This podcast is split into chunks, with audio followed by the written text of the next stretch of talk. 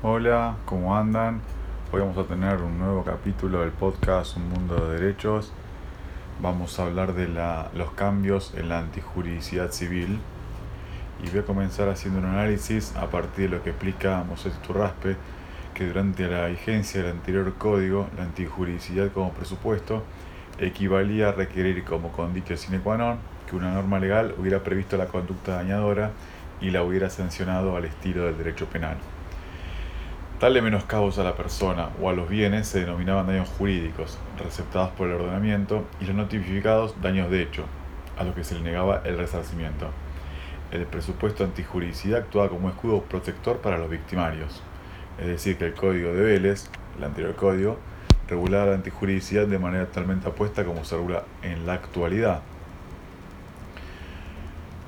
El código derogado, la antijuridicidad, tenía unas características de formalidad y subjetividad, porque se requería que el hecho dañoso estuviera expresamente prohibido por las leyes ordinarias, municipales o reglamento de policía y que los agentes obraban con dolo, culpa o negligencia.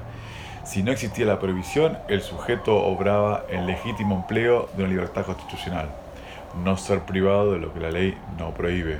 Artículo 19, alterum non laedere. Sin embargo, se incrementaban las hipótesis en las que no contrariando expresamente una ley se causaban daños de igual manera.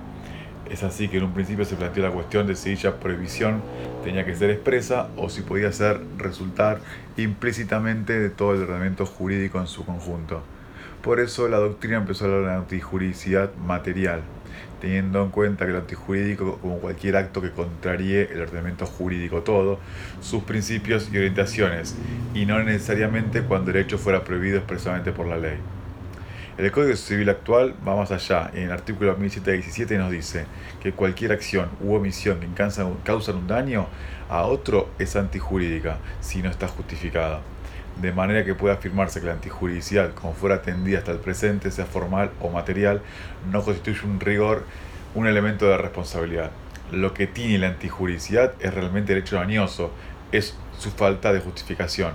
Y como esta, la justificación, se concreta en puntuales y expresas excepciones, la regla es que todo es injusto y por ende antijurídico.